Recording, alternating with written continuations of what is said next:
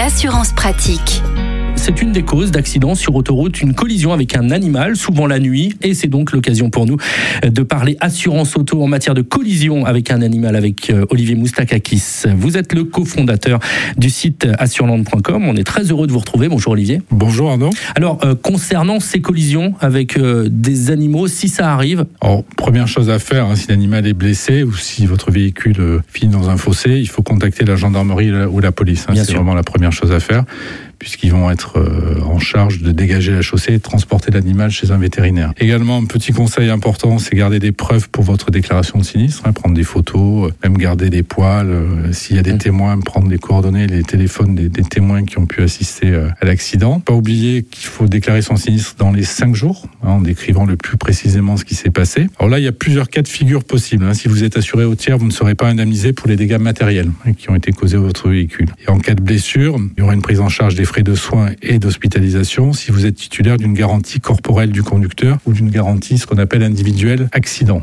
Et également, il n'y aura pas d'impact sur votre malus. Ah, c'est important ça, ça j'allais vous poser la question avec l'animal si ça présente des caractéristiques d'une force majeure, c'est-à-dire que c'était quelque chose qui était inévitable, ce qui est souvent le cas malheureusement, puisque l'animal surgit au dernier moment et vous n'avez que peu de... sauf à avoir des réflexes incroyables, euh, malheureusement ça se termine souvent par, une collision. Vous le disiez euh, au début de notre entretien, ce sont les forces de l'ordre qui doivent emporter l'animal, ne jamais le faire. Alors tout à fait, ne vous amusez pas euh, pour de bonnes ou mauvaises raisons à, mettre l'animal dans votre coffre, hein, puisque là vous pourrez être soupçonné de braconnage on en est encore là. On en est encore là. D'accord, de braconnage. Et dernière chose, tiens, c'est important parce que vous le disiez aussi, garder des preuves euh, pour euh, la déclaration du sinistre, des photos, ce genre de choses.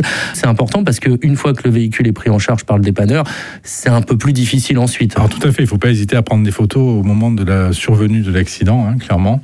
Et garder, le, si vous avez des preuves matérielles du choc, les conserver également. Voilà pour tous ces précieux conseils donc euh, d'Olivier Moustakakis, notre partenaire cofondateur du site assureland.com. On vous retrouve la semaine prochaine, Olivier. À la semaine prochaine, Arnaud.